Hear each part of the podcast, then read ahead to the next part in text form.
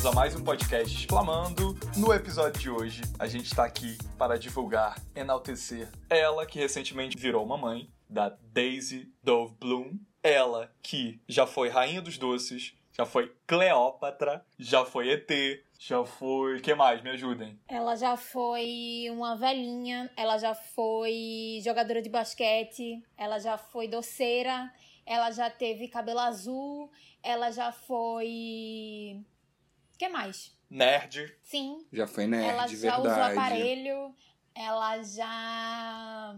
Testemunhou. Sim. Enfim, esta artista multifacetada, não é mesmo? Já passou por várias eras, vários visuais, sempre com perucas diferentes, marcantes. Inclusive se envolveu em polêmicas ao queimar a sua peruca, ao mudar o seu cabelo, não é mesmo? Nós falaremos um pouco disso ao longo do episódio. Ninguém mais, ninguém menos que Katy Perry. Então esse episódio Aê! será especial em homenagem à nossa querida Kátia, maravilhosa, que recentemente lançou o álbum Smile, agora durante a quarentena, que nós já comentamos um pouco sobre ela nos últimos episódios. A gente Uhum. fala justamente que ela precisa ser um pouco mais reconhecida pelo enorme trabalho que ela vem fazendo. Mas enfim, antes de a gente começar, vamos nos apresentar. Vou passar a bola para os meus amigos, para cada um se apresentar e responder para todos é, qual é a música da Katy Perry que a gente mais gosta. Começando por você, Sil. E aí, gente linda, beleza? Eu sou o Silvestre e pensar numa música só da Katy Perry é muita covardia, porque ela é a dona e proprietária de vários hits. Só que Walking on Air é uma das que eu mais amo e que eu escuto sempre, assim, quando eu quero mudar a energia, sabe?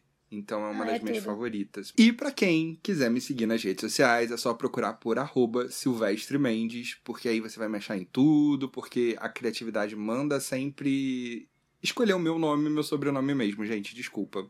Não sou tipo o geek, é Crazy XX aqui nas redes sociais. Bem, vamos lá. E você, Lu, qual é a sua música favorita de Dona Kátia Docera? Oi, Fio. Oi, Gui. Tudo bem? Kátia Doceira, não é mesmo? Ela é maravilhosa. É, galera, aqui é a Luísa. Pra quem quiser me seguir no Twitter, por favor, a minha arroba é arroba Lu. Estarei lá pra conversar com vocês sobre Kátia, sobre Rihanna, sobre Beyoncé, sobre qualquer tema do entretenimento que você queira conversar comigo. Estarei lá à sua disposição. É, mas, Sil, eu, primeiro que eu adorei a escolha da música que você acabou pegando, porque, assim, Walking On Air, ela é maravilhosa.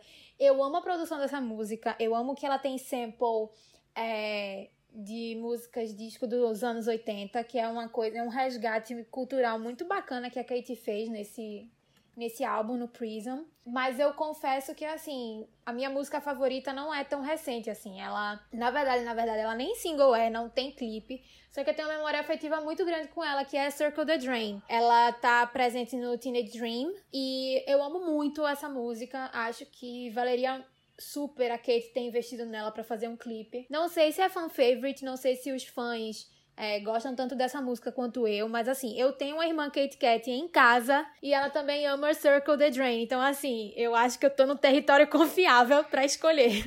Ah, com certeza. É maravilhoso, assim. é, eu, eu adoro os álbuns da Kate, mas. E fico até um pouquinho com o coração apertado, porque escolher uma dentre tantas maravilhosas é muito difícil mesmo. Então eu vou mais pela minha memória afetiva, que é Circle the Drain. E você, Gui? Bom, eu sou o Guilherme Souza, para quem me conhece, para quem não conhece. Eu sou arroba CrazySS nas redes sociais.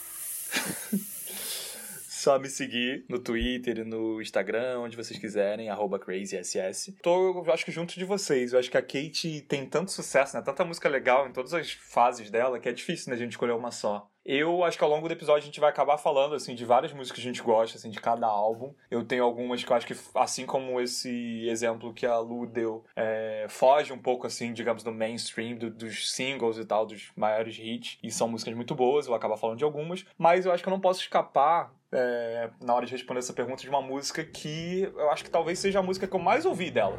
Que sempre tá nas minhas playlists, que não canso de ouvir, eu acho muito legal, que é Dark Horse. Eu gosto Oh. muito dessa música. You wanna play Real, acho with que- magic.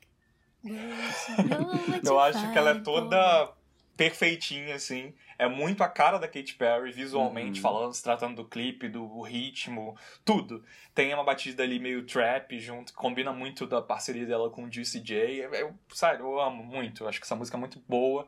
Não tem festa, é um clipe lugar muito, que É um toque clipe que- muito colorido também, né? Tipo, vai muito no imaginário dela, assim. Muito, é muito a cara dela. Apesar dela ter sido. Algumas pessoas é, criticaram, né? Porque acharam que ela, que ela fez apropriação cultural. Acho que não cabe a mim julgar. Mas a gente, é inevitável, assim. A gente tem como dizer que Dark Horse não é uma música memorável. Acho que todo mundo lembra, todo mundo Sim. ouviu, todo mundo viu o clipe também. É muito. É incrível, é incrível mesmo. E essa música ao vivo nos shows dela, inclusive eu fui no Rock in Rio 2015, Gui também foi. Ele sabe do que eu tô falando. Essa música ao vivo é maravilhosa. Então é isso, essa é minha música favorita. Se você que está nos ouvindo é também muito fã de Katy Perry, como a gente é, e se você também não é tão fã, conhece uma música ou outra, tá afim de conhecer um pouquinho mais dela, a gente vai também resumir um pouco aqui da carreira dela, vamos nos ajudando, nos complementando. A gente tá aqui pra bater um papo sobre Katy Perry. Pra quem não sabe, a Katy Perry, ela, ela vem de uma família cristã, né? Então, ela mesma em entrevistas já, já declarou que a própria família, né, os pais eram pastores, então eles tinham toda uma limitação ali cultural, né, digamos assim, de acesso a algumas coisas para ela, é, para ela não ser desvirtuada para o mau caminho. Então ela não podia, por exemplo, assistir MTV, ela não via os clipes do VH1, então ela cresceu num mundo longe, né, da música pop que a gente conhece, que ela se tornou, que ela veio se tornar. Então talvez até estava extremamente longe do imaginário dela se tornar essa pessoa que ela se tornou, porque ela não tinha acesso a nada disso quando ela era adolescente ou criança. Então o começo da carreira dela musical também começou na música gospel. Ela chegou a lançar um álbum gospel. Esse álbum existe por aí. O álbum é, recebeu o nome dela mesmo, dela própria, que era. É, o nome dela é Catherine, né? E ela era chamada de Kate, assim como ela é até hoje, mas ela usava o sobrenome Hudson. Então o álbum se chama Kate Hudson, vocês podem encontrar aí na internet. que é o sobrenome verdadeiro Exato. dela. E uma outra curiosidade desse primeiro álbum dela é que pouco depois que ela lançou, a gravadora responsável, a gravadora faliu.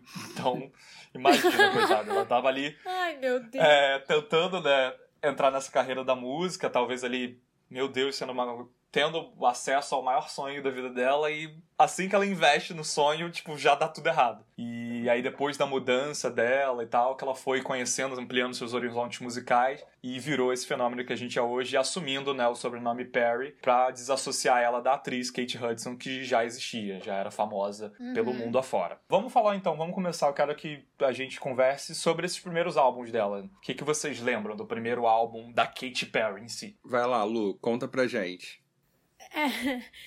É engraçado, assim, falar dela, porque eu acho que eu me vejo um pouco nela, sabe? Assim, historicamente falando e pessoalmente, porque eu também, no início da minha vida, na minha infância, eu tive influência religiosa, eu já mencionei aqui antes no, no podcast, que meu pai é pastor. Só que Kate, eu acho que teve uma, uma formação ainda mais exi- exigente e reclusa, assim. Porque, por exemplo, eu podia ver a MTV. Então, assim, eu tive, eu tenho essa memória na minha infância, sabe? E os pais dela, se não me engano, são pastores pente- pentecostais, que é uma ramificação da igreja protestante que é extremamente rígida de fato, assim.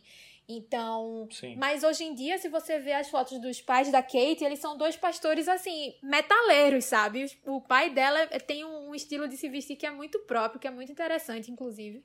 Mas a gente também não pode ficar comparando a ramificação dos Estados Unidos com a nossa, né? Porque, enfim, são ramificações diferentes e tal, com influências diferentes. Mas eu acho que a Kate surgiu num momento muito legal da minha vida, que foi na minha pré-adolescência, assim, que foi a primeira vez que eu escutei de fato quando eu era, sei lá, sexta série, que hoje equivale ao sétimo ano, sabe, do ensino fundamental 2. Então eu não era muito ligada a álbum ainda nessa época. Eu era mais ligada ao que tava tocando na rádio, que tocava, sei lá, na Jovem Pan, o que tava passando na, sei lá, na Transamérica. Não existia mix na época, então era mais ou menos isso, sabe? Então, as músicas que eu ouvia dela, eu, eu escutei muito é, You're So Gay. Inclusive, eu acho esse, o clipe muito sei lá, acho muito criativo, sabe? Acho que é bem no mundinho dela que ela tava se encontrando. Mas de álbum mesmo que eu me recordo de fato da Kate foi o Teenage Dream. O primeiro álbum dela que eu realmente olhei como álbum, como uma obra completa, de início, meio e fim, foi o Teenage Dream. Porque até então eu só escutava as músicas esporádicas. I Kissed the Girl, é, You Are So Gay, Peacock. Então era, era mais separadinho, assim, sabe? Não era, não era tão junto, não. Apesar de adorar One of the Boys. Eu adoro One of the Boys, mas de, de fato, assim, uma, de memória, assim, de álbum mesmo foi o Teenage Dream. É, o interessante da carreira da Kate, é, eu faço até uma, uma certa analogia, uma certa associação às ex-acts da Disney. É quase que essa mesma ideia, assim. Ela, por, por vir dessa família é, religiosa e tal, ali, que prendeu ela, de certa forma, é, dentro daquela cultura da, da, da, religião em si. Esse primeiro álbum dela, como Katy Perry, que é One of the Boys, que a, que a Lu acabou de citar, ele é uma virada de chave, assim, enorme. Realmente ela desassociando, uhum. assim, a, a Catherine Hudson pra personagem Katy Perry. E uma personagem que... Né? que de certa forma assim tava chutando portas daquela da menina religiosa, enfim. Sim. Então, o primeiro single é esse que a Lu comentou, né? O You're So Gay. Então ela já tá ali meio que sendo debochada e falando que o cara uhum. que ela tá uhum. pegando é, tem trejeitos homoafetivos, digamos assim. É até uma, um início de carreira um tanto quanto controverso. Não Sim. só pelo sentido dela estar tá rompendo com a música gospel, mas já está tocando num assunto que, tipo, quem é você? De onde você surgiu pra estar tá aqui, sabe? Fazendo uhum. piadinha com o cara ser gay ou não. Então, tipo, já, uhum. já rola uma problematização, assim, em cima da Katy Perry em, relação a isso. Mas eram outros Sim. tempos também, né? Enfim. É. Uh, então, esse foi o primeiro single. E logo depois, se já não bastasse ela já chegar assim, ela falou: Ah, é, querida, eu vou chegar mostrando pra que veio, sabe? Causando mesmo. E o segundo single é I Kiss a Girl. Clássico. Cara, clássico, assim, né? clássico. Né? Eu acho que eu, eu a conheci, eu, eu, claro, eu cheguei a ouvir Eu Sou Gay, quando o Lu falou tocava nas rádios e tal, acho que os programas de TV que tinham clipes e tal já rolava um pouco disso, tava surgindo, mas I Kiss a Girl realmente foi uma coisa assim que, tipo, grudou igual chiclete na minha cabeça, imagino que de todos Sim. nós aqui, e a e gente falou, é, cara, essa é a Katy Perry, essa é uma tal é... cantora aí que chama Katy Perry e é legal a música dela.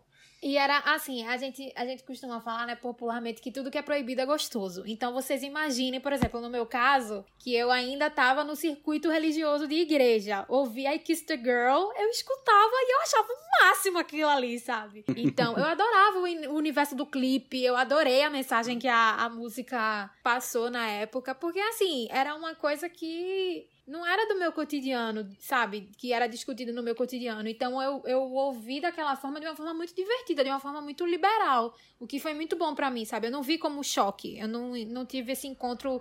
Não foi susto, foi uma surpresa muito agradável, na verdade, né? Uma coisa de I Kiss the Girl, que é bem interessante da gente repetir aqui, eu não sei se, eu não lembro agora se a gente já falou no, em algum episódio, eu acho que já. I Kiss the Girl foi o primeiro clipe que a Kesha apareceu, né? Uhum. Sim, sim. Tem isso também, né? A Kesha tava lá fazendo. tava participando como figurante no clipe da Kate. E aí, anos depois, se tornou a, a, a Meg Star que é, né? Então, pra você ver como o mundo da Katy Perry, assim, nessa época do One of the Boys, inclusive, acho que é interessante a gente mencionar que a estética era meio pin-up. É então, uhum. ela, ela, adotava alguns looks, algum, alguns estilos de peruca, algumas maquiagens que eram bem pin-up. Não sei se era para puxar uma estética, assim, é, dos anos 60, 50, é, por aí, não sei. Tô aqui supondo, tá, galera? A gente via que tinha muito contraste de um clipe com o outro. Por exemplo, se a gente visse em Thinking of You e I Kissed the Girl, eles eram completamente diferentes. Se você pegar Waking Up in Vegas, é completamente diferente. E Waking Up in Vegas é como se fosse um clipe, sei lá, retratando um sonho dela dela, sabe? É um universo muito legal, assim. Eu gosto muito do universo da Kate, de verdade. Como artista, assim, sabe? Ela é criativa demais. Até um. Aproveitando esse, essa sua citação sobre essa, esse visual pin-up dela, não sei se vocês já leram sobre isso, é uma curiosidade que eu acho muito legal da carreira da Kate, e sempre eu fico. Eu, pelo menos, fico pensando assim próximo clipe que ela lançar, será que vai ter alguma referência, alguma coisa em relação a isso? E alguém na internet, no Twitter da vida, sempre acha que é uma referência que talvez seja realmente muito direta, se não era, passou a ser, imagino eu, a uma personagem de quadrinhos, se não me engano, dos anos 40, que se chama Kate Kinney. Vocês já viram isso? Que é uma personagem de quadrinhos, procurem na internet, Kate Kinney. Confesso que não, vou dar uma procurada para ver o que é que o que está rolando. igual a Kate Perry, assim, é uma personagem desse quadrinho em si, que vários visuais, assim, das turnês, dos clipes, tudo. Cara, aquilo é total a Katy Perry. Parece que é um quadrinho da Katy Perry, parece que ela viveu numa máquina do tempo, assim, e, tipo, e tá aqui agora fazendo clipes daquela história. Então é muito interessante. Até porque esse último álbum agora, um, um momento a gente chega lá, tá um pouco essa estética de desenho, né? Então, uhum. quem sabe não pode ter alguma coisa vindo, vindo por aí. Será que vem aí? Será? Que... Mas ainda mais agora, né, que ela é mãe, que ela é mãe de Daisy Pomba ela agora vai encher a criança de desenhos e tal. E nada melhor do que a mamãe fazer os próprios desenhos, né? Verdade, a pombinha vai, vai ficar feliz. Eu lembro, eu ouvi, obviamente, a Kiss the Girl, só que eu, na época, não dei muita atenção, porque né? Tava vivendo outras loucuras e altas aventuras. Só que Hot and Cold me pegou muito, assim. Eu lembro a primeira vez que eu vi Hot and Cold e eu ouvi, eu fiquei assim, caramba, isso é muito bom. Isso não é bom, isso é muito bom, porque é uma música com um refrão super é, é, chiclete, clichê, mas era aquela coisa bem pop, sabe? Que brincava uhum. com pop. E que eu fiquei assim, nossa, isso, isso é, é fresh, sabe? É novo. Pô, que pessoa é essa? Aí eu fui descobrir a Katy Perry. E eu fui descobrir uh, You Are So Gay. Eu, lembro, uh, eu descobri que a Madonna indicou num programa de rádio. E isso ajudou na, popula Sim, na popularidade dela. Uhum. Então foi aí que eu fui descobrir tudo, assim, que ela vinha desse, de, com esse background cristão e tudo mais. Mas, sério, eu lembro até hoje a primeira vez que eu vi Hot and Cold na vida, porque foi aquele tipo de música que a gente escuta e não fica imune, sabe? Que marca mesmo, uhum. assim. Eu acho isso muito engraçado. E logo depois ela já veio com essa era Teenage Dream, como a Lu falou, que acho que é muito icônica por vários motivos. Por ser um CD cheio de hits Uhum. E era uhum. um hit atrás do outro. Uhum. E era um CD que eu lembro que quando eu ouvi, eu fiquei pensando, gente, isso aqui é maravilhoso, é. porque não tem uma música descartável, uma música descartável, sim. É. Eu também ficava e... com essa sensação. Pois é, e pra época, assim, 2008, 2009, gente, vocês não estão entendendo. Tipo, a gente tinha. Não era uma era single, como é hoje em dia, mas normalmente tinham, que duas, três músicas boas num CD e o resto tudo a gente passava. Uhum. E. Sim. E não, o dela já veio com várias músicas boas que eu fiquei assim, caramba, parabéns, arrasou. Não é à toa que ela conseguiu arrasar mesmo com Teenage Dream, é marcado até hoje. É. é. um álbum que até visualmente, né, quando alguém quer representar a Katy Perry e tal, ela sempre é retratada muito como uh, essa mulher dessa era, né? Como essa personagem ali colorida, no mundo de doces Mas aí e é tal. É que Tanto tá. que a gente tava até brincando aqui, vocês estavam falando de doceira e tudo mais. Eu acho que ao mesmo tempo que a gente tem um universo muito colorido, a Kate também aborda sentimentos extremamente profundos, sabe? Se a gente for pegar, por exemplo, Hot and Cold, que é um clipe complet completamente cômico. Total. Ela tem uma frase que fala assim: Alguém, por favor, chame o médico porque nós temos um caso de bipolaridade amorosa. Someone call the doctor. Então, a gente vê isso e, tipo, se a gente for parar pra pensar, o público da Kate na época era muito de adolescente, pessoas extremamente, tipo, sei lá, uhum. no, no máximo 25 anos. Porque eu lembro muito na época, quando eu escutei o Teenage Dream, eu tinha uma amiga minha que ela era, amava a Kate, assim, demais. Então, assim, todas as vezes que ela, ela falava do Teenage Dream, é como se ela estivesse vivendo aquele álbum, entendeu? Como de um álbum de descobertas, uhum. descobertas de sentimentos, descobertas, assim, de circunstâncias. Então, a gente tem isso, por exemplo, quando a gente pega o The One That Got Away, que também é do Teenage Dream, ela fala, ela retrata o sentimento de partida, o sentimento de morte, o sentimento de despedida. Sim. Então, assim, é muito. É, a, gente, a gente brinca que ela tem o lado doceira dela, que ela tem o, o lado rainha dos doces e tal, por, por conta do clipe de California Girls, mas se a gente for parar pra pensar, ela também traz no, no álbum mais colorido dela sentimentos que são extremamente importantes e que também afloram na, na juventude, né? Que é na passagem da adolescência pra, pra vida adulta. Então, eu, e, e, de forma muito sutil, assim, sabe? Que você para uhum. e pensa de fato. Era só essa curiosidade mesmo.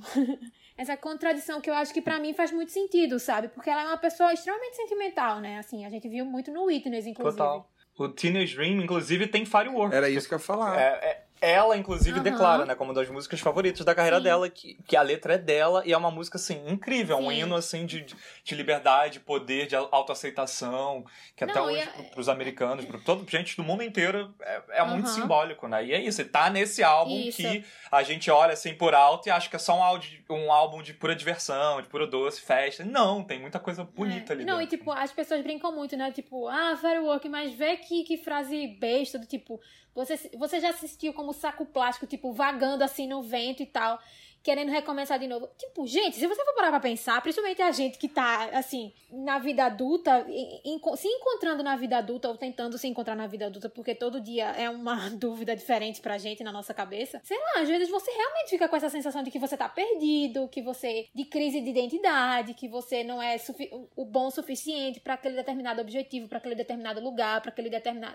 aquela determinada meta. Então, assim, quando eu. hoje, né? Escutando, porque eu confesso que na época de Firework eu só me importava com o refrão mesmo, sabe? Então, mas hoje em dia, quando você analisa as letras de fato, é tipo, é, é um encontro de sentimentos, né? Tipo, de, de percepções mentais que ela, que ela teve na, na, naquele momento e que, para mim, re, é, reitero, eu acho que fazem parte do, de, um, de uma discussão que ela também queria trazer, sabe? Que ela queria reverberar, que são os sentimentos e circunstâncias que as, os indivíduos passam da adolescência para a vida adulta, assim. E que, de uma forma, às vezes é, dependendo do seu círculo de amizade, do seu círculo familiar, até de circunstâncias da vida de fato, às vezes é uma forma muito bruta. Então, assim, é, eu acho que ela trouxe isso de uma forma sutil, mas que não passa despercebido, sabe? Sim, total. Porque até se a gente for parar pra pensar em Teenage Dream, abre com Teenage Dream, mas logo depois já vem Last Friday Night, que até o clipe ela brinca com isso, com essa coisa da adolescente, sabe? Do tipo, ela faz a adolescente reclusa, mas ela tem aquela vizinha que, tipo, tá dando a festa e ela acaba se descobrindo, sabe? Que, o, todo o potencial que ela tem que ela se escondia. E isso conversa de, de fato com a adolescência, com uma época que a gente é muito inseguro por achar que não se enquadra no que as pessoas é, esperam que a gente seja fisicamente, emocionalmente, psicologicamente, tudo mente mesmo. E vem Firework, que tipo, tem essa letra potente que falava de um jeito reconfortante quando a gente era mais novo, mas que agora realmente tem todo um outro significado e a gente consegue de fato entender toda a profundidade, camada da música, né? Isso é muito uhum. incrível. Eu quero só aproveitar, né, fazer uma menção, já que a gente tá falando um pouco de, de várias faixas desse álbum, eu quero fazer uma menção honrosa para uma faixa que eu amo desse álbum. Se você que está ouvindo também gosta muito dessa música, manda uma mensagem nas redes sociais para mim, só pra eu sentir um quentinho no coração, que eu gosto e, e parece que ninguém valoriza ela, que é Hummingbird Heartbeat desse álbum. Ela é tão bonitinha essa faixa. Eu gosto tanto da sonoridade dela. A letra também é fofinha, que ela fala de amor, ela meio com uma declaração assim de amor. Então, ouçam, que é muito legal estar nesse álbum Teenage Dream. E não podemos deixar de falar que Teenage Dream é o álbum que, como a gente falou, trouxe toda ela, assim, de fato, para todos os holofotes, estourou a Katy Perry no mundo inteiro.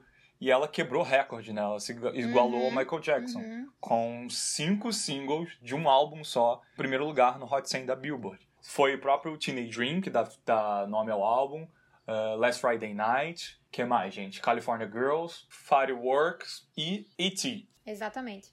E o Last Friday Night foi o último, né? Foi o último número um desse álbum, e aí que consolidou Sim. o nome dela como a primeira mulher a ganhar o Spotlight. Até então só Michael Jackson é, tinha, tinha ganho, né? Ele era, tinha sido o primeiro artista e a Kate foi a segunda e a primeira mulher. Uma coisa muito, muito bonita também de se ver, né? Porque acho que é interessante a gente mencionar que Last Friday Night teve a participação do Kenny G, né? Que é o saxofonista consolidado que, inclusive, você que tá me escutando, se você ainda nunca ouviu uma música do Kenny G, por favor, coloque Kennedy no Spotify e escute How Could an Angel Break My Heart, que é quando ele toca saxofone com Tony Braxton. Essa música marcou uma geração, assim. Você com certeza já deve ter escutado na rádio quando tava sei lá, com seu pai no carro, com sua mãe, e aí bot eles botaram na rádio que eles gostam e tocou essa música. Essa música é um clássico. Então, assim, a Kate ter a presença do Kennedy, que é um monstro, que é um, um cara super respeitado, super consolidado na indústria fonográfica, e ainda ganhava Spotlight sendo a primeira mulher, sabe? Tipo, ai, sei lá, foi chave de ouro para mim.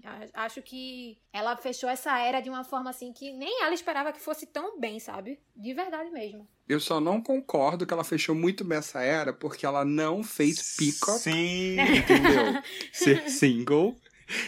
E não ganhou um clipe, porque, gente, Peacock, vocês não estão entendendo o que, que era Peacock nas baladas. Olha, era a música. Olha! Sim.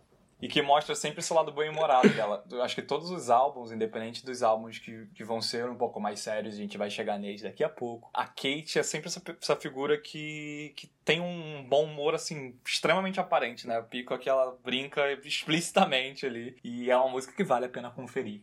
E realmente eu, eu concordo muito com o Sil. Cadê o clipe de Pico? Cadê, né? mais coisas de Peacock, isso passou e ela esqueceu realmente no churrasco, assim como outras músicas que a gente vai ver aqui. É, pois é, o que eu ia falar agora. A Kate é mestre nisso, né? Em esquecer coisas no churrasco. Porque, olha, minha gente, sério. Às vezes É a gente difícil. fica até revoltado. Porque a bicha é boa, a bicha tem cada música maravilhosa. E às vezes ela esquece, assim, tipo, a bicha ah, tem gogó, E a gente fica, a é, pois é, esqueceu. talento. mas É. simplesmente não, não Pois acerta às vezes na hora de escolher um bom single. Isso é um fato. Ela é teimosa, fato. ela, sabe? Esse é o problema, ela é teimosa. Saindo então de Teenage Dream, né, essa fase extremamente icônica na carreira dela, a gente chega em que?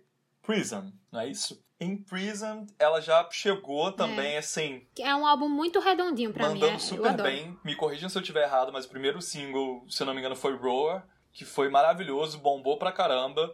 O Uhum. clipe dela ali, meio Jane, meio rainha da Little floresta, Monsters. assim.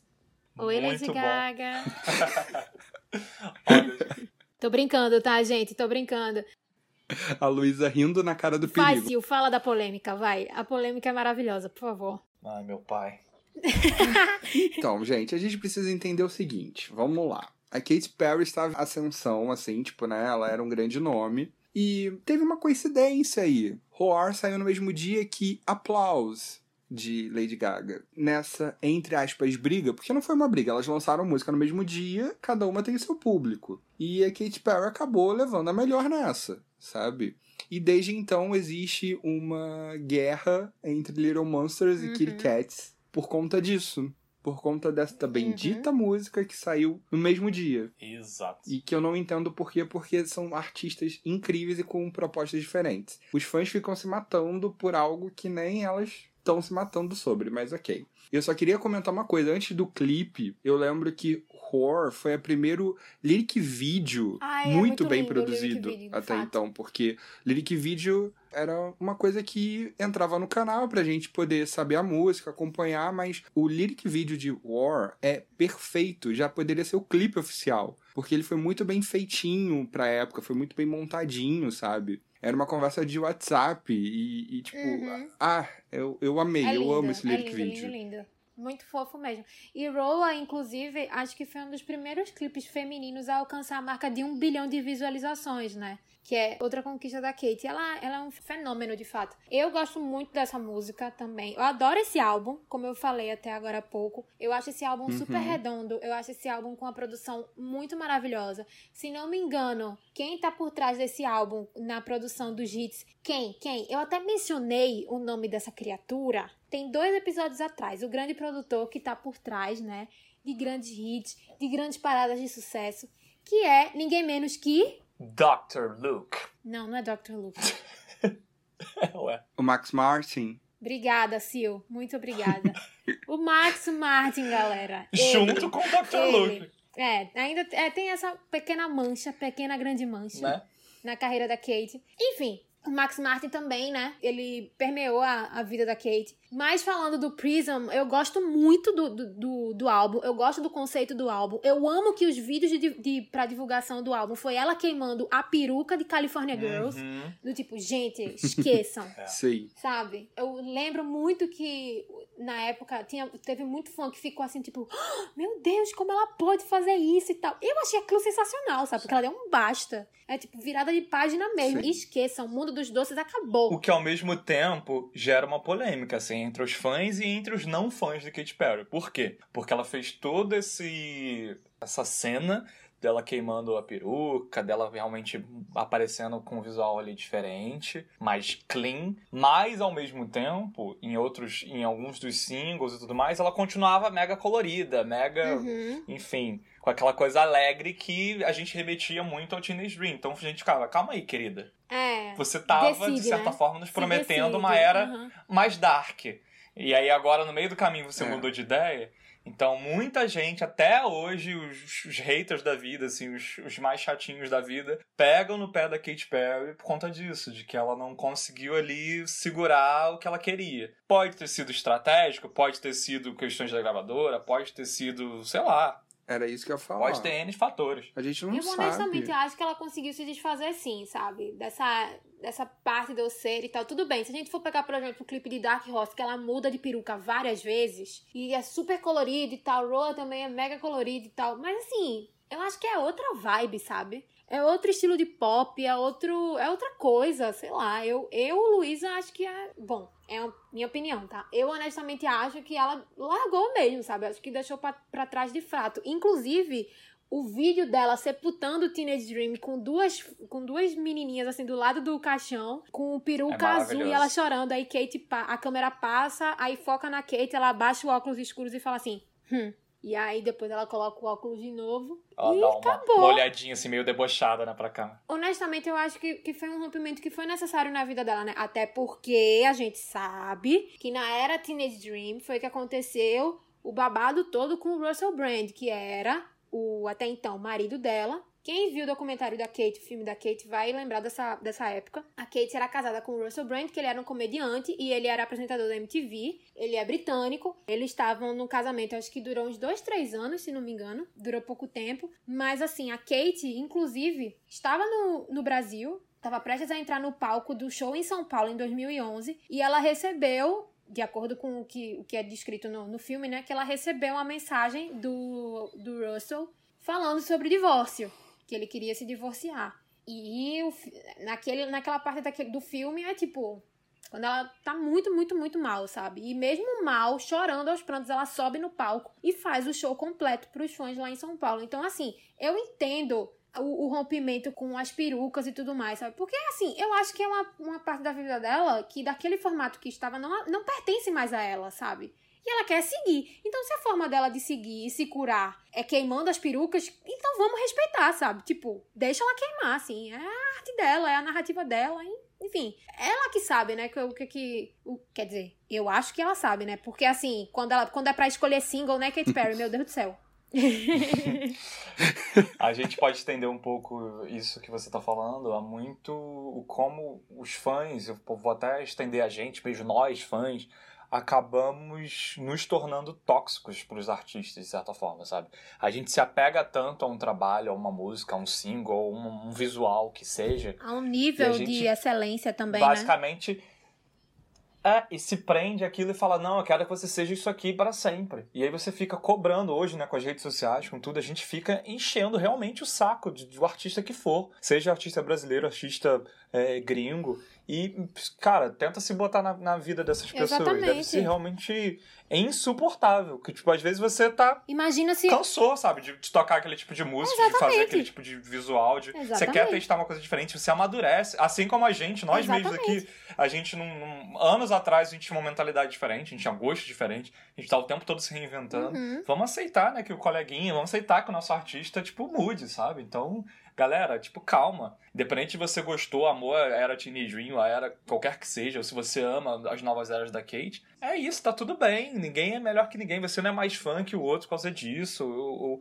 ou vai deixar de, de valorizar a artista por isso. Calma, sabe? E eu acho que ela sentiu muito isso na pele, não é à toa que, como a Lu falou, né? Ela precisou mostrar ali visualmente no trabalho Uhum. dela, ó, vou queimar sim a peruca, entendam que eu estou dando o meu recado mais do que nunca, que eu vou mudar sim Uhum. a- o meu mindset aqui e E a gente vai falar mais pra frente o como ela sofreu o impacto Sim. disso. Esse momento do, do documentário, né, mostra muito um lado da, da vida pessoal dela. O documentário Part of Me, inclusive esse documentário é bem legal, vejam. É, se eu não me engano, ele foi lançado na época em 3D e tal, tudo, enfim. E mostra esse momento, né, do divórcio ali, de uma maneira remota, telefone, e o quão profissional ela foi, né, de, tipo, ela tava ali devastada, é até bem tenso esse momento do documentário, porque ela fica realmente arrasada, assim, ela chora muito, ela tá muito mal. E ela aperta o botãozinho, assim, de com tipo... espasmos no corpo, o com show dor tem no que continuar. corpo, várias coisas. E a equipe dela falando, você consegue, você consegue, vamos, você consegue. E ela, eu não sei, eu não consigo, não consigo. E tipo, mal mesmo, sabe? Só fazia chorar. Horrível. E ao mesmo tempo, assim, pra Sim. nós fãs brasileiros, é é um. Pode ser, parecer meio egoísta esse comentário, mas é gratificante, de certa forma, pra gente, porque até hoje, até em entrevistas recentes, ela fez uma entrevista recente pro programa da Maísa, e pro canal do YouTube da Giovanna Eubank, para outras, enfim, plataformas. E ela sempre faz questão de, de, de, falar o quanto ela é grata né, aos fãs brasileiros. Querendo ou não, a gente indiretamente, né, dos fãs dali de São Paulo, ajudaram, talvez, né, ela a sair daquela, daquele momento ruim que ela estava vivendo. Porque ela teve que subir no palco, ela teve que Sim. sorrir, ela teve que continuar o show. E tava todo mundo lá gritando, comemorando, e ela tá ali do jeito que a gente é, né, nós brasileiros sempre calorosos até demais. E de como ela é grata e como ela fala, ela declarou recentemente de novo, né? Que ela sempre faz questão de incluir o Brasil nas turnês dela, que ela tem leva isso como prioridade. Ela reconhece realmente como a gente faz diferença na, na vida dela. Ela chegou a brincar numa entrevista é, falando que ela não. Ela acha que a carreira dela não existiria mais se não fosse os fãs brasileiros. Então tem esse lado bom, né? A gente tem, eu acho que sim, essa questão meio tóxica que eu falei. Eu acho que a gente cobra demais, é, fica querendo botar coisas talvez nossas no, no artista e esquece que aquela pessoa é um ser humano também. Mas ao mesmo tempo, quando a gente tá lá enaltecendo, vibrando e comemorando, isso deve fazer um bem enorme, né, pro artista, é. quem quer que seja. Eu, nessas horas, quando você deu esse exemplo, eu lembrei muito da Miley Cyrus. Imagina se a Miley ficasse como Hannah Montana para sempre, sabe? O tanto de problema Exato. que ela teria, sabe? De identidade mesmo, porque assim, uma coisa é você satisfazer um público infanto-juvenil até determinado momento, né? Só que ela realmente precisou passar por essa mudança até para ela para que ela mesma amadurecesse, sabe? Porque o melhor dos dois mundos, como Hannah Montana canta, existe até um determinado momento. Depois disso, a Miley precisa seguir, entendeu? A Miley precisa consolidar o nome dela como Miley, não como Hannah. Eu acho que é a mesma. Não a mesma coisa, mas assim, eu acho que o caso da Kate é parecido, sabe? Porque a gente sabe que toda vez que lança um álbum, a estética muda, o conceito muda, a divulgação muda, as ideias mudam, mas eu acho que o próprio artista muda também, sabe? Eu acho que certas sonoridades que, ele, que eles usavam antes não vão usar agora. Se você pegar a sonoridade do Teenage Dream pro Smile agora, ou pro Witness, você vai ver uma mudança muito evidente, sabe? E tá tudo bem, porque ela também é um ser humano, ela também amadurece. A Kate também passou por transições na vida dela, sabe? Na vida pessoal dela. E acho que, pelo menos eu interpreto assim, né? E acho que, que cabe a gente respeitar, sabe? Assim, é a mesma coisa, por exemplo, com os fãs de Beyoncé. Tem muita gente que acha que, que, que ela deveria fazer um AM Sasha Fierce novamente. Só que no estado que ela tá, não cabe mais, sabe? Se ela fizer, beleza, fez. Mas não cabe mais, assim. É outra, outra coisa, a mesma coisa com a Kate, entendeu? Acho que não. Ela não, não vai satisfazer a ela fazer outro Teenage Dream. De verdade mesmo. Eu acho. Eu, eu, eu tenho isso pra mim, sabe? No fundo do meu coração. Mas. Nisso de relembrar esse momento da notícia que chegou para ela quando ela estava no Brasil, é engraçado porque o que me marcou foi, além do choro, óbvio que é uma cena muito triste, foi ela vestida já na passarela para subir, né? Naquele, uhum. no elevadorzinho. Ela triste, ela não queria subir, ela não tinha humanamente força para subir num palco e cantar felicidade para todas as pessoas que estavam esperando ela respira fundo, ela coloca o sorriso mais fake da vida no, no rosto e sobe. Porque, tipo, ela tem que entrar sorrindo, mas depois, quando a gente começa a ouvir todo o barulho, como foi a recepção, e ela começa a chorar, mas é, eu, eu sinto que foi ali que virou a chave para ela, foi um outro choro, sabe? Tipo, era o carinho que tanto ela precisava, ela acabou recebendo e as pessoas nem sabiam o sofrimento que ela estava tendo. Exato. E isso me remete muito a uma cena já no documentário da Gaga, que é quando ela sai do estúdio para entrar no carro, que é todo aquele barulho, aquela algazarra, aquela, aquilo tudo, e quando silêncio. ela entra, é o silêncio, sabe? Tipo. E, e, são duas cenas que me marcaram muito quando eu assisti os documentários, cada uma, porque, tipo, a Gaga ela sai de um barulho extremo de fãs, de fotógrafos, sim. de tudo, né? E entra no silêncio. E é algo louco o silêncio e o poder que o silêncio tem naquela cena, sabe? Tipo, mostra o quanto é complicado para elas. É um ser humano ali, sabe? É um artista querendo criar sua obra, sabendo que não pode decepcionar os fãs e sabendo que não pode se decepcionar também com o que se propõe como artista. E eu sinto que quando uh, veio a era Prism, eu sinto que a Kate queria já, já, já vir uma outra Kate e ela veio, ela amadureceu em certos pontos. Eu acho que é um álbum muito mais maduro que Teenage Dream, em termos de letra, em termos de, de composição, em termos de, de muita coisa, assim, de produção e tal. Eu acho que talvez a gravadora possa ter segurado o freio de mão e não deixado ela ir pra era Dark, sabe? Tipo, a era Reputation. não deixaram acontecer pra Kate porque eles tiveram medo, porque ia ser uma mudança muito brusca. Até um CD atrás ela tava toda colorida, com perucas e com, Uhum. né, aquela alegria toda, algodão doce e não sei mais o que, e agora ela vai o quê? Toda Uhum. de preto? O que, que que tá acontecendo? E infelizmente eu acho que teve isso da gravadora aí no meio um pouco. Mas, independente de qualquer coisa, Prism eu acho impecável. Tem Walking on Air, né? Como eu já falei, que é a minha música favorita. Que é um desses singles da Injustiçados. Sim. Que não virou single, na Exatamente. verdade. Que nunca vou entender isso, mas ok. E é realmente um álbum excelente. Acho que é indiscutível que nós três é unânime que a gente ama esse álbum. Eu adoro também. Acho que tem várias músicas maravilhosas, até essas que não, não viraram singles, não foram hit, sucesso. Esse álbum tem This Is How We Do, tem o Dark Horse que eu falei, que eu amo, Soul. Legendary Tem Lovers. Walking on Air, tem Birthday, Legendary Lovers, de que é maravilhoso. Legendary É Lovers. só hino, Sim. gente, só A hino. transição de Dark Horse pra Legendary Lovers no Rock in Rio 2015, perfeito. Nossa, sem defeitos essa era da, da Kate. E seguindo, é, a gente chega em Witness. A era que a Kate realmente, assim, pra mim, aí sim, ela desassociou os looks coloridões, aquela vibe que ela tava. Aí parece que ela realmente, realmente conseguiu um bancar, nem que seja na Sim, gravadora, sim. na produtora, Sim. e falou, não, agora eu vou ser outra pessoa, tá? E deixem, dane-se se não vai vender, se vai vender o que eu vou fazer de outro jeito. Porque eu tô em outra fase da minha vida e eu quero mostrar pro mundo através da minha arte. É, eu acho que é importante a gente mencionar que o Witness, na verdade, ele meio que foi finalizado às pressas. É, feito e finalizado. Porque a Kate, na verdade, ela em 2016, ela se engajou em- é, muito na, na campanha da Hillary Clinton para a presidência dos Estados Unidos. Mas muito, assim. Uhum. A Kate era o cabo eleitoral da Hillary, praticamente, sabe? Ela fazia aparições, ela ia nos comícios, ela ia na as apresentações do, do Partido Democrata na TV, ela cantava em comício, ela fazia propaganda nas redes sociais dela. Então, assim, ela realmente estava muito motivada a ter a primeira presidente dos Estados Unidos, sabe? A primeira mulher no cargo de presidente dos Estados Unidos. Ela estava muito confiante que a Hillary ia ganhar. A Hillary, querendo ou não, ganhou nos votos diretos, né? Com 3 milhões de diferença. Mas, na contagem dos delegados, a Hillary perdeu e o Donald Trump assumiu. Quando isso aconteceu, o álbum inteiro da Kate, que estava pronto, que tinha uma pegada, que tinha um conceito, ele teve que se desfazer inteiro, sabe? Pra criar esse novo conceito do Witness. Então, assim, muitas pessoas ficaram sem entender, na verdade, porque, sei lá, no, no, no Teenage Dream e no Prism, dava meio que. dava a entender mais ou menos o- os pensamentos individuais que ela tinha, sabe? E no Witness, por exemplo, o primeiro single da, da- do álbum é Tune to the Rhythm. Então, assim, é um pensamento coletivo, sabe? Que ela fala de como a sociedade está sendo manipulada, é, com informações falsas, ou com tendências, ou com comportamentos que não são saudáveis. Então, ela faz uma crítica coletiva e política, sabe? Então, não é uma Katy Perry que a Totalmente. gente tá acostumado a ver, sabe?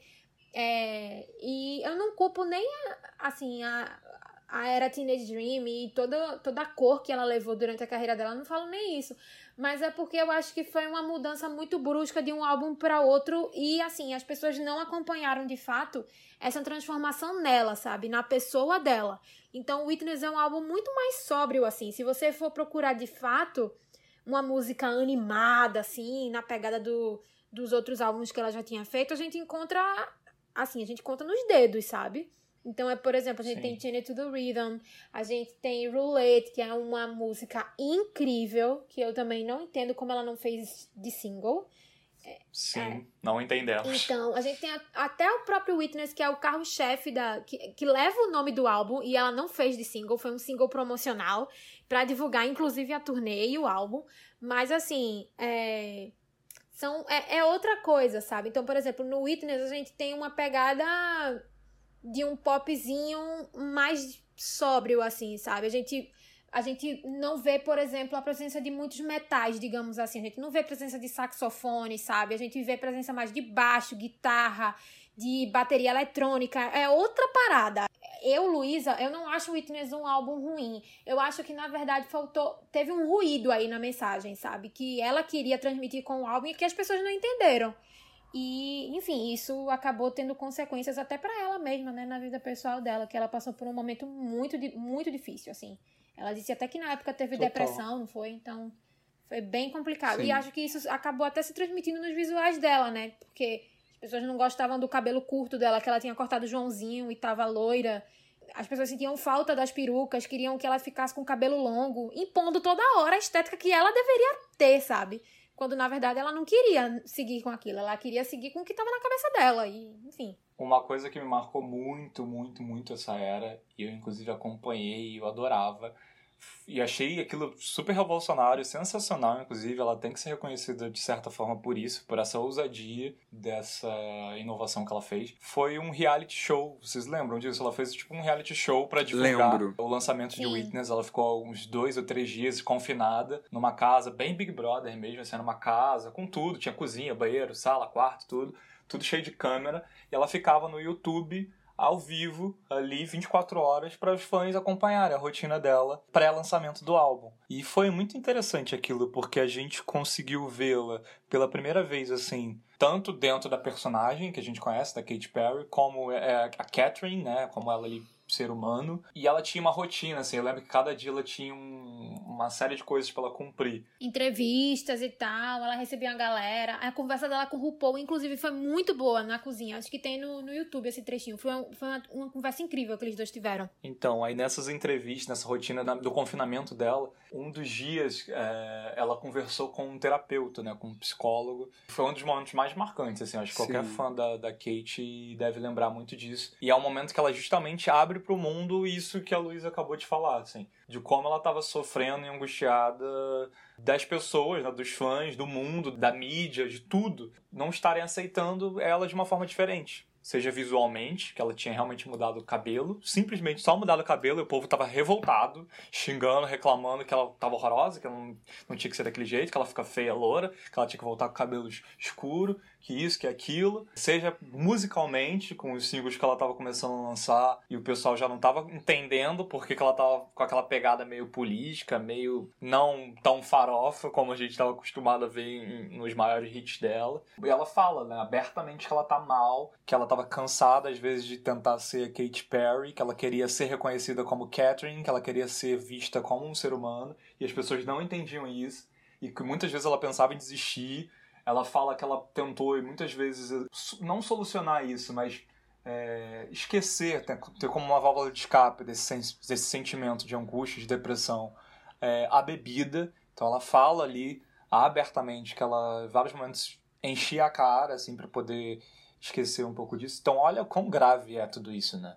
E a gente não se dá conta. Então, esse foi um momento para mim marcou muito. E aí, no final desse reality que ela fez, eu lembro que ela termina pegando uma vanzinha assim, indo já para uma apresentação. Ela canta alguns singles é, numa plateia restrita. Ela tá com o look assim todo prateado, toda feliz no que ela tá tentando fazer.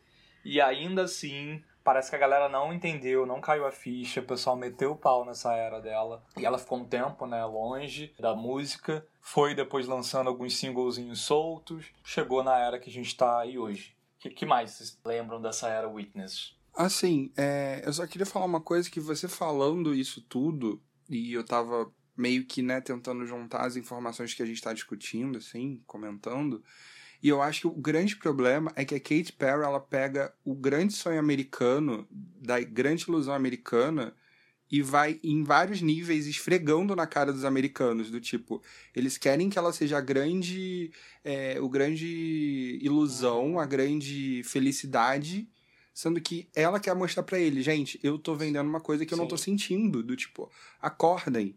Vocês não têm que ser. É, vocês não têm que Sim. cobrar a felicidade o tempo inteiro de vocês. Porque nem eu, uhum. que faço felicidade, estou feliz. Só que o grande problema é que as pessoas, aí agora, independente de ser fã da Kate ou não, elas não estão preparadas para isso. Porque Quando a gente não tá feliz, o que a gente faz? A gente desconta ou comprando coisas, ou comendo, ou finge, sabe? Né, nas redes sociais que você continua feliz, coisa. que é o que mais a gente vê né, nessa realidade de hoje. A gente finge ali, posta Exatamente. selfie rindo, mensagens, textões, frasezinhas prontas, enquanto em casa a gente tá mal e pensando um monte de besteira. Então, um pouco disso, né? Ela tá escancarando isso, falando, gente, eu realmente nem não estou 100% feliz, eu tenho esse direito. É. É, é, é, exato. E é isso que me choca dos fãs não entenderem, sabe? Eu acho que a crítica não entender e julgar, ok, porque crítica faz isso mesmo. E, coitada, a Kate tá apanhando desde que lançou o primeiro álbum. Mas os fãs, sabe, não terem ficado ao lado dela é algo que me choca muito. muito louco, né? Porque ela decidiu tirar toda a armadura e ser ela mesma, tipo, o que pediam o tempo inteiro para ela ela decidiu fazer e quando ela faz, meio que viram as é. costas, é, sabe? Eu Do acho tipo... que um dos tipo maiores méritos da Kate, independente de quem gosta da música dela ou não, quem acha ela coerente ou não no que ela se propõe a fazer, é justamente isso. Ela, ela tem coragem né, de mostrar a vulnerabilidade dela muitas vezes. E isso é muito admirável. Ainda mais nessa era e, e ainda mais ela sendo quem é, nessa né? figura tão exposta mundialmente, assim, que tudo que ela vai fazer vai realmente repercutir. Então pensa assim, se a gente se botar nós aqui, que, claro, não se comparamos ao, ao sucesso que ela tem. É, se às vezes a gente se expõe de alguma forma, assim, seja numa rede social que for, se eu começar a falar que num dia que eu tô péssimo, aquilo é, pode revirar de uma maneira muito ruim para mim, né? As pessoas podem usar aquilo de certa forma para me julgar, de falar, ah, nossa, olha como como fulano faz mimimi, olha isso, aquilo. E, e a gente acaba, como, como o Sil estava comentando, né? A gente às vezes se blinda, enfim. Justamente para não passar por isso, para não ficar pior do que a gente já estava. E ela não, ela tipo, ela teve coragem de fazer, dane-se as consequências e, tipo, entendam, se reconheçam em mim. Então, gente, isso é admirável. Mas só antes da gente ir pro próximo álbum dela, tirando, né, os, os singles que a gente acabou comentando aqui um pouquinho, e das músicas que deveriam ser single, né, Roulette é uma dessas que poderia ter feito o álbum bombar um pouquinho mais. Eu gosto muito, muito de Bigger Than Me, que é uma que também ninguém dá muita importância, mas eu amo, eu acho que arrisco dizer que é a minha favorita desse álbum. E eu acho esse álbum muito bom também. E vocês, tem alguma outra música que vocês gostam que não foi tão hypada dessa era? Cara, eu acho Miss You More muito bonita. Uma mensagem muito linda que ela fez para o John Mayer, sabe? Se não me engano é essa e Save As Draft. Eu acho essa, essa música bem pessoal, assim, bem intimista, bem... Ela abrindo o coração de fato. Então, se fosse para mencionar outra, outra música desse álbum, eu mencionaria essa, Miss You More uma música assim do tipo como se você estivesse amando uma pessoa à distância, sabe? Que você não mantém tanto contato assim. Mas que você sabe que aquela história se encerrou, né? Tanto é que é o que acontece no refrão, que é eu sinto mais saudade de você do que eu te amei. Então, você sente saudade daquela pessoa, da presença daquela pessoa, mas ao mesmo tempo aquela história de amor não existe mais e tá tudo bem, porque vocês estão seguindo a vida, né? Eu mencionaria essa. Só que tem uma coisa do Witness também que eu acho que seria legal a gente falar, que assim, eu acho que o conceito do álbum é muito de sociedade vigiada, né? Então não foi à toa que ela criou esse reality show para que as pessoas escutassem, a vissem, na verdade. E eu fiquei apavorada Sim. assistindo o reality show, porque como a casa em que ela tava não parava de entrar gente. Sério, eu no meu auge dos 26 anos de idade, eu fiquei. Na época, quando o álbum lançou, eu tinha, sei lá, 23, 24. Não, 22, 23. Então, assim, na época que o álbum foi lançado, eu fiquei, meu Deus do céu, não para, essa, essa porta não para de abrir. Era gente toda hora, tipo, umas 15 pessoas junto dela na casa, sabe? Então eu fiquei assim, gente, então a, a ideia das pessoas vigiar, a vigiarem é, sei lá, fazendo coisas comuns em casa, ao mesmo tempo, isso, isso meio que não existia, porque assim, ela ficava dividindo o espaço com mais 15 pessoas, sabe? Que era o staff dela. Sei lá, não sei como é que ela mesma não ficou agoniada, assim, sabe? Porque eu, na frente da câmera, falava, meu irmão, vou embora! Me deixe em paz aqui, ele já tô, já, eu já estou sendo vigiada. Eu não preciso de mais 15 pessoas aqui dentro da minha casa, sabe?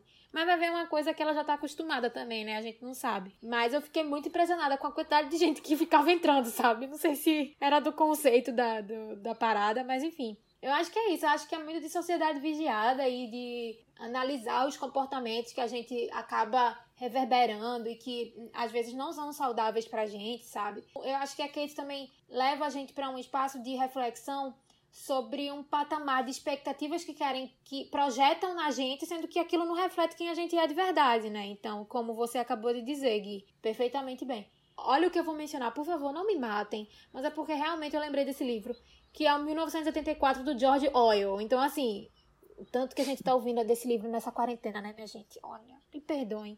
Mas eu realmente lembrei desse livro. Que deve ser horrível dormir sem Meu mim. Deus do céu! Então, assim. Você pode ver até na, na, nas artes do, do, da era, né? Sempre tem um olhinho ali, sempre tem alguma coisa de vigilância, de observação e tal. Porque foi muito do. Até no palco mesmo, Gui foi no show dela, né, que teve na Apoteose, eu também fui. O palco dela do, da turnê era um olho enorme. O telão que passava todas as artes digitais e efeitos especiais era tudo dentro desse olho. Então toda a narrativa se passava dentro desse olho, sabe? Não sei se é também. Que turnê. As coisas que ela. Não sei se o olho representava as coisas que ela observou, as coisas que ela viu, as coisas que ela sonhou. Enfim, não sei. Fica aí a pergunta para vocês. O que é que vocês acham que esse olho da Era Witness representava? Para mim, representava isso, alguma coisa relacionada à vigilância da sociedade, entendeu? A sociedade vigiada. É, respondendo a sua pergunta novamente, Gui, eu menciono Miss Moore, a música. é, eu vou falar que eu pensei em Miss Moore também, tá? Então, para não ficar a mesma música, para as pessoas que estão ouvindo que porventura não ouviram Witness, então eu acho que eu vou dizer para vocês Deja Vu, que é uma música que eu gosto também. Sim. Nossa, é muito bom, Né? sim. E aí, é um álbum que, gente, é sério, é vale uma escutada, entendeu? Ele entra no hall de álbuns à frente do seu tempo. Bionic, temos visita, Uhum. Ai, Bionic. Né, gente? Bionic é, foi o primeiro que abriu a era dos álbuns injustiçados, assim. E eu gosto muito, eu, assim, na época eu negligenciei um pouco a importância de Channing to the Rhythm. Eu ouvindo recentemente, a- sabe quando a ficha finalmente cai, a grande ficha? E eu fui ouvir a música e eu comecei a perceber a grande mensagem que tinha nessa faixa e que na época eu eu tava focado em outras coisas e eu achei que tinha sido uma boa música, mas eu não tinha visto o quão é, ela cutuca a sociedade americana, sabe? Eu só fui perceber isso recentemente. É, esse ano de 2020, isso, a gente fechando né, esse álbum, essa era Witness, isso que o Sil falou é, é muito legal, que não só ele, eu acho que muita gente, tanto aqui quanto lá fora, eu acho que lá fora principalmente. Isso tá rolando, né? Nas redes sociais, vira e mexe, a gente tá se deparando com esse clipe, tipo, e a gente tá em 2020, sabe? Anos depois desse, desse álbum e desse lançamento. Por isso, porque a, gente tá num ano de eleição presidencial, onde eu acho que, pelo menos eu aqui, Guilherme, de fora, Nunca vi o- os americanos tão é, engajados, falando tanto de, de questões políticas, para não elegerem o Trump novamente, que é o que todos nós esperamos que não aconteça de fato. Olha, olha. Enfim, e, e esse clipe é, é total um- uma cutucada nisso, né? Nesse tipo de governo, nesse tipo de pessoa cega que não, que prefere achar que, ah, política é besteira, ah, não sei o quê, não vamos falar sobre isso, tipo, e deixa as coisas acontecerem, se manterem, o fundo do poço, do jeito que, que tem acontecido, sabe? Então, ela tá de parabéns, o Sil falou muito bem, definiu muito bem, super à frente do seu tempo, é, esse clipe, essa era. E infelizmente ficou né, um pouco apagada na carreira dela. E ela tá tentando aí se reinventar, de certa forma. E chegamos, né, finalmente, a uma era que eu acho que a Kate super merecia, né? Diante de tudo isso que a gente falou desses episódios chatos na vida dela, das crises que ela teve, depressão, de uma série de coisas, que ela não se incomoda de falar sobre isso é, abertamente. A gente chega na era Smile, que é o álbum que ela lançou agora, faz pouco menos de um mês, né? Foi bem recente que ela lançou. E é um álbum justamente que mostra essa Katy Perry mais amadurecida, se tratando dos próprios sentimentos, que ela, digamos, teve tempo, né, para se cuidar, seja com terapia, seja com tratamento, seja com qualquer outra coisa, seja com o amor da vida dela, que ela diz ter encontrado, seja com, seja com apoio da família, seja com todo mundo que, que realmente quer o bem dela, que está ali perto para estender a mão, ela diz ter conseguido realmente virar a chave. E sorrir, E hoje ela né? é grata de reconhecer tudo isso e ela consegue sorrir de novo. Então eu acho muito legal, muito incrível e muito oportuno esse álbum surgir num ano como esse que a gente está vivendo, que é um ano tão enlouquecedor para todo mundo. Foi um ano muito difícil pra ela também, porque ela perdeu a avó dela, né?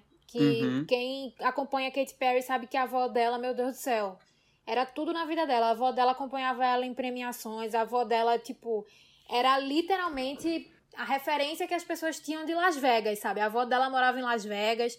é, a Kate era super apegada a ela, era assim, era o xodó da vida dela, era Deus no céu e a avó na terra. E a avózinha dela faleceu, acho que tem uns dois meses por aí, quando ela tava já com barrigão de gravidez e tal. Então, assim, deve ter sido um processo muito difícil dela concluir o álbum, ela ter a filha e ainda perder a avó, tipo, e ainda estar na pandemia, sabe? Foi muita coisa ao mesmo tempo. Então, que ano, viu, pra Katy Perry.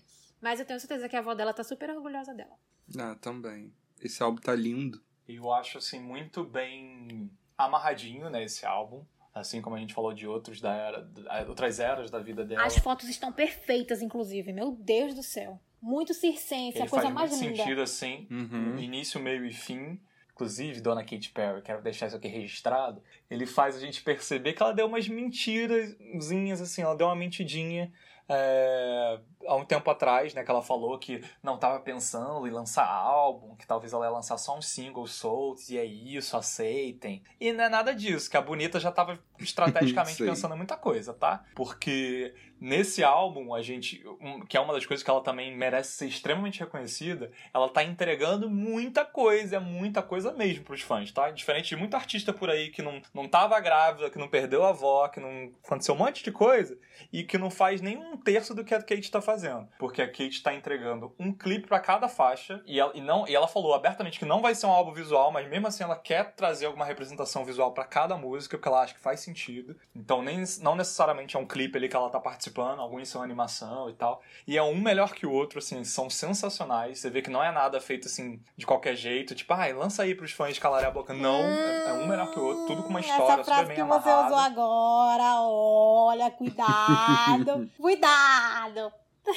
As apresentações, uma melhor que a outra também. O a do American Idol, se eu não me engano, a gente até comentou em algum episódio aqui mais a- atrás. Eu acho que foi o episódio que a gente falou sobre as indicações ao VMA. Se você não ouviu, volta lá pra ouvir. Ela, inclusive, deveria ter sido Ela deveria ter indicada. levado o prêmio. Não, ela nem indicada foi. É isso que é absurdo. Exatamente. Ela não foi indicada. É injustiça. É uma categoria que fazia todo sentido pra ela, sabe? Exatamente. Porque ela, mais do que ninguém, performou perfeitamente na quarentena, com uma apresentação ali usando uma realidade aumentada, efeitos 3D e tal, de uma Gente, até no, até no. Tomorrowland ela, ela, ela se apresentou com os efeitos especiais, tudo buchuda, prenha, Incrível. mas tava lá no Tomorrowland fritando, Exatamente. entendeu? Incrível. E a MTV, o Grammy, todas as premiações da vida, você vê que ao longo da carreira dela, assim, negligenciam muito a Katy Perry. Então eu, eu queria, inclusive, entender, né? Eu acho que isso é um questionamento de muitos. Não, não, o que não. que rola nos bastidores dela não ser tão bem reconhecida? Vamos ser justos aqui. A MTV esse ano, o que que aconteceu, sabe? O quê? Não falo nem só da Kate, sabe? Você não nomear como... Se você ouviu o episódio do VMA, você com certeza já vai saber do que eu estou falando. Se você ainda não viu o episódio do VMA, dá uma voltinha lá no nosso catálogo. Você vai ver lá no episódio lá, especial da MTV, sobre o VMA, dos indicados do VMA desse ano. Escutem, que vocês vão entender o que eu estou dizendo. Por Dua Lipa e Harry Styles, a gente já Uhum. tira que os dois foram literalmente esnobados e boicotados, entendeu? E com a Kate, aquilo ali foi ridículo. Porque, assim, se você pensa numa, numa apresentação toda voltada pra ficar em casa, com os efeitos especiais, criatividade mais, você pensa nas apresentações que ela fez, sabe? E não só no, no American Idol, no Good Morning America também, que é um, um jornal diurno, sabe? Ela fez também esses efeitos especiais pra esse, pra esse jornal. Teve Tomorrowland. Te- Ai, teve tantas coisas que ela, Ela fez, trabalhou, sabe? viu? É, Como a gente falou, Ela trabalhou ela tá lá com a muito. barriga, parecia que tava grávida de prenha, buchuda. 15 meses, enorme, mas tava Foi, lá dando conta do Eu recado. tava lá. Mas que fica Eu essa minha reclamaçãozinha de que ela enganou os fãs, dizendo que ela não ia lançar álbum e ela já tava gravando, ela tinha clipes, coisas gravadas antes Mas ela mesmo. mudou de E ideia. já pra essa Ah, mas eu tá? vou defender ela. Eu vou defender. É, eu acho que ela queria fazer um segredinho, um suspense. E que são maravilhosas. Eu tô aqui reclamando um pouquinho, mas amando, porque ela mandou super bem, que é um melhor que o outro. Inclusive, um dos que eu amei é o de Champion Sim. Problems, que ela está belíssima, muito, muito linda, ruiva. Eu não ouvi o álbum inteiro todo ainda, Mas Champagne Problems realmente é uma música maravilhosa. Eu, inclusive, comprei o álbum pra minha irmã, porque foi aniversário dela, e ela é Kit Kat. Comprei o álbum pra minha irmã, então ela ficou super empolgada. Estou muito empolgada porque eu vou ouvir com a qualidade de álbum e não vou ouvir com a qualidade de streaming, porque para quem não sabe, o som dentro de streaming ele é mais condensado, então ele perde qualidade. Sim, tô é muito bem feliz diferente. com isso. É bem diferente. Então tô muito feliz com isso porque eu vou ouvir o álbum numa qualidade melhor. Então eu tô super empolgada com isso. Vou ouvir a, a, por agora, antes do álbum chegar. Mas é o, que, o que Gui tá falando aqui, todo mundo tá comentando também que o álbum tá super redondo, tá super completo. O videoclipe de Champagne Problems é maravilhoso. Se você ainda não viu, por favor, confira lá no YouTube. E eu preciso dizer que todo mundo achava, eu incluso, que a Kate não ia é, beber um pouco dessa fonte, né, do disco, um pouco dessa pegada de homenagem que, né, Dona Dua Lipa iniciou a era, que até a Dona Miley Cyrus lançou uma, uma faixa, mas Champagne Problems é completamente era disco, até o clipe já era. E ela deixou gravado antes de estar tá com aquela barrigona. Então isso mostra que a dona Katy Perry estava antenada assim, Sim. no que estava rolando de tendência, mas infelizmente veio essa pandemia e eu acho que nem muito do que ela poderia querer fazer conseguiu, né, pro lançamento do álbum. É, esse, esse álbum, né, esse trabalho dela, ele inclui inclusive algumas faixas, né, que ela já vinha soltando antes do álbum da era chegar. Ela lançou Small Talk, lançou Never Really Over, que inclusive era uma das, desses singles soltos que os fãs mais curtiram. E a gente jurava né, que não estaria nessa era e ela botou aqui que abre o álbum. Exato, abre o álbum. E, inclusive, eu tenho essa teoria, acho que muita gente, né, de que talvez bombasse muito mais a música agora, né, se fosse lançada como single uhum. agora, do que lá atrás, perdido, solto. Mas, enfim, né, talvez a dona Katy Perry mais uma vez lançando os singles na hora errada, ou escolhendo alguns singles errados, mas... Daisies. Sim, Daisies é uma boa, é um bom exemplo disso. Apesar de ser bonitinho, porque o nome da filha é Daisy. O filho. O nome da filha dela é Daisy e tal, tem toda a mensagem ali fofinha. Daisy Pomba. Pombinha. Olha só, vocês estão esquecendo a melhor música desse álbum. Vocês estão esquecendo até agora, vocês não falaram nada. Vocês não falaram dela ainda. O quê? Harley's in calma, Hawaii, calma. pelo amor não, de Deus. Não, isso que eu ia falar. Eu ia falar, eu ia falar de Harley's in Hawaii, que é a minha favorita. Pelo amor de Deus. É, eu ia a chegar minha lá favorita, agora. eu amo Harley's in Hawaii. Nossa, eu amo tudo desse. Que é outro exemplo, assim, que ela lançou antes o single Soul, lançou clipe, lançou tudo e podia estar tá bombando muito mais se ela lançasse agora, junto com o álbum. Inclusive, a nova versão do clipe, né? Do das... clipe. E desenho animado, uhum. é muito fofo. É muito uhum. lindo, é muito bonitinho, uma animação. Mas eu assim, amo o clipe, minha antiga. gente. Eu amo o clipe. Eu amo a fotografia, do, a, a foto que dá capa ao single, eu amo. Eu amo o teaser vertical uhum. que ela uhum. fez pro Spotify, que ela está perfeita maravilhoso. Eu amo tudo nessa música. Eu amo a melodia, eu amo a letra, eu amo tudo. You and I. É, eu posso dizer que a, a música pré-lançamento de álbum, porque ela, como o Gui falou, ela lançou Never Really Over, Small Talk, mas Howl's in Hawaii, sério. Gente, é outro nível. É, outra é outro coisa. nível. É outra coisa. Eu fico muito pé da vida pela época que ela lançou, ela acabou não pegando. Porque Howl's in Hawaii é cara de verão. É cara é de, sabe, tipo, você ouvir na piscina, você ouvir na praia, você ouvir em Ibiza, sabe aquelas coisas do tipo, pra americano, né? Faz toda a ouvindo. diferença, Porque sim. a gente aqui no Brasil, a gente ouve o tempo inteiro porque, né? Uhum. Aqui só tem o que? Sol, né, minha gente? Mas Howl's in Hawaii é um hino injustiçado, gente. Ah, eu, eu quero muito falar um palavrão, mas eu não posso para não ser censurado nesse podcast.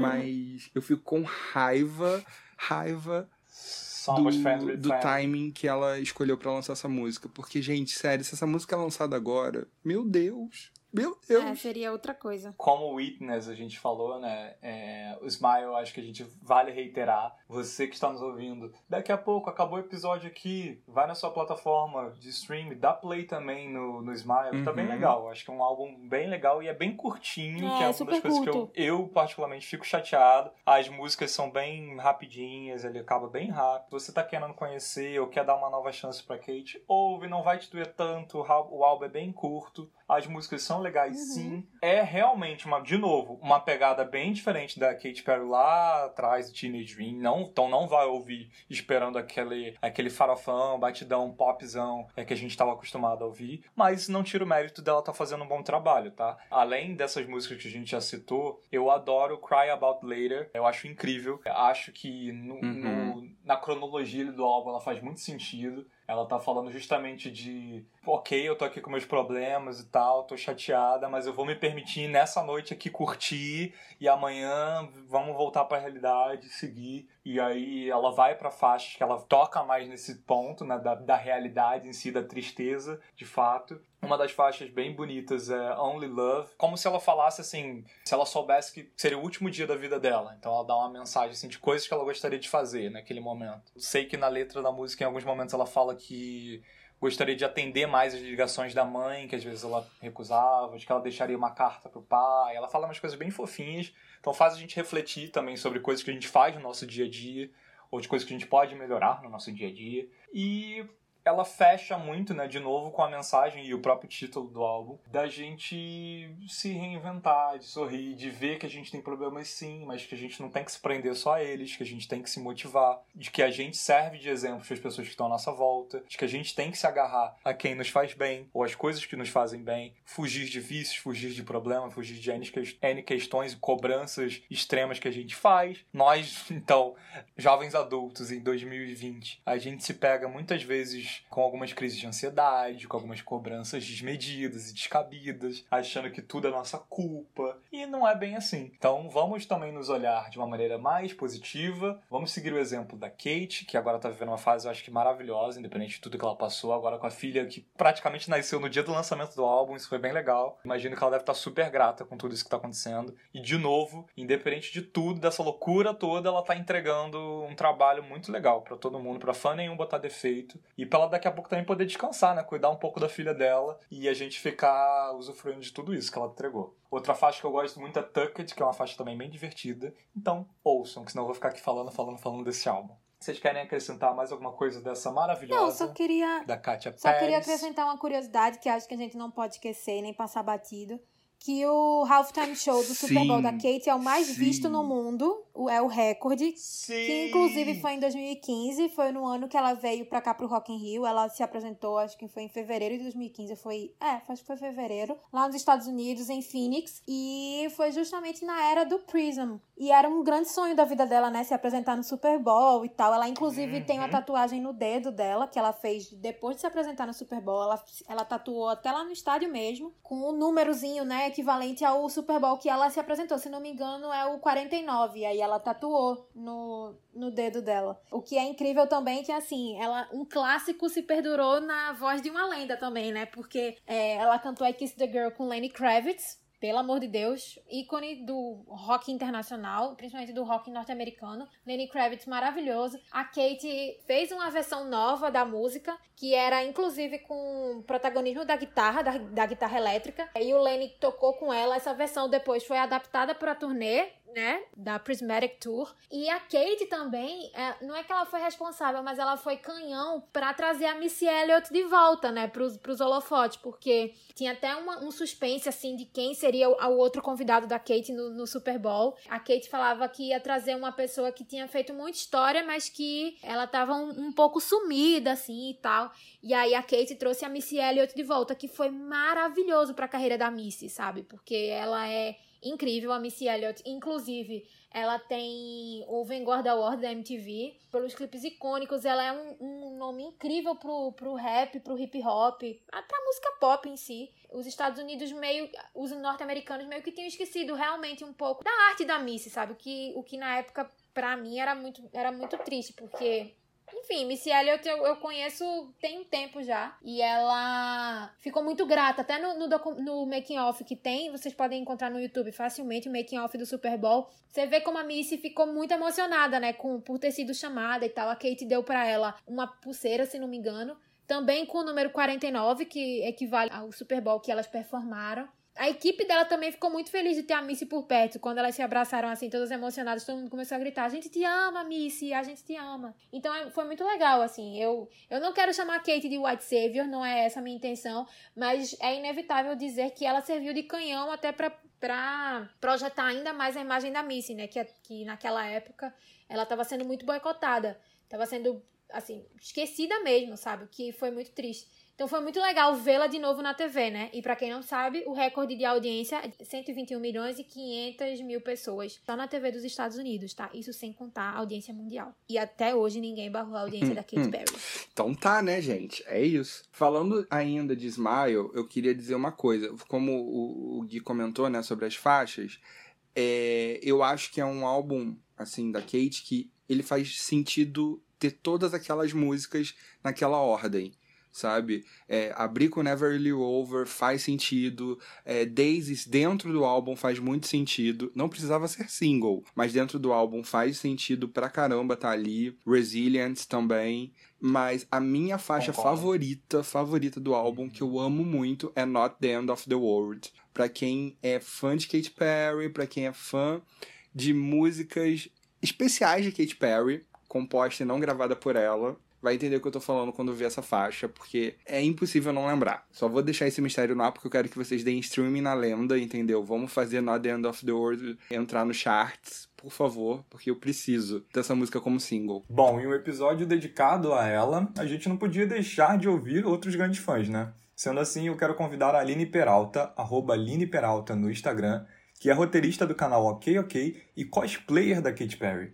Conta pra gente, Aline, o que ela significa para você e o que você achou dessa nova era? A Katy Perry significa muitas coisas para mim, mas acredito que o mais importante seja a ajuda que ela me deu com a minha autoestima. Em meados de 2008, uma amiga minha me disse que eu lembrava muito uma nova cantora pop. Eu achei um pouco estranho, porque eu era rockerona, ah, ouvia apenas rock, era fã de Evanescence, da Avril Lavigne, e eu era um pouco tímida até nessa época. Eu fiquei um pouco curiosa para saber quem era, então cheguei em casa e fui pesquisar e dei de cara com quem? Katy Perry, uma cantora maravilhosa, que compunha as próprias músicas, mega sarcástica, que tinha um visual incrível e linda, né, gente? A partir daí eu comecei a acompanhar todas as eras da Cade, passando pelas frutinhas de One of the Boys, as, os doces de Teenage Dream, as flores de Prism, e aí quando chegou em Witness, é, coincidiu com o meu breakdown mental. Eu tinha, vinha passando durante muitos anos um estresse muito grande no trabalho e em vários setores da minha vida, e chegou o ano que deu ruim. E aí foi junto com o disco Witness Fitness, que foi um divisor de águas para mim, que falava de saúde mental e, e a Kate explorava muito essa parte é, humana dela, né? Que até então a gente pensa que o artista é inatingível, mas não. A Kate mostrou toda a sua fragilidade em músicas incríveis que para mim fizeram toda a diferença e que me ajudaram a superar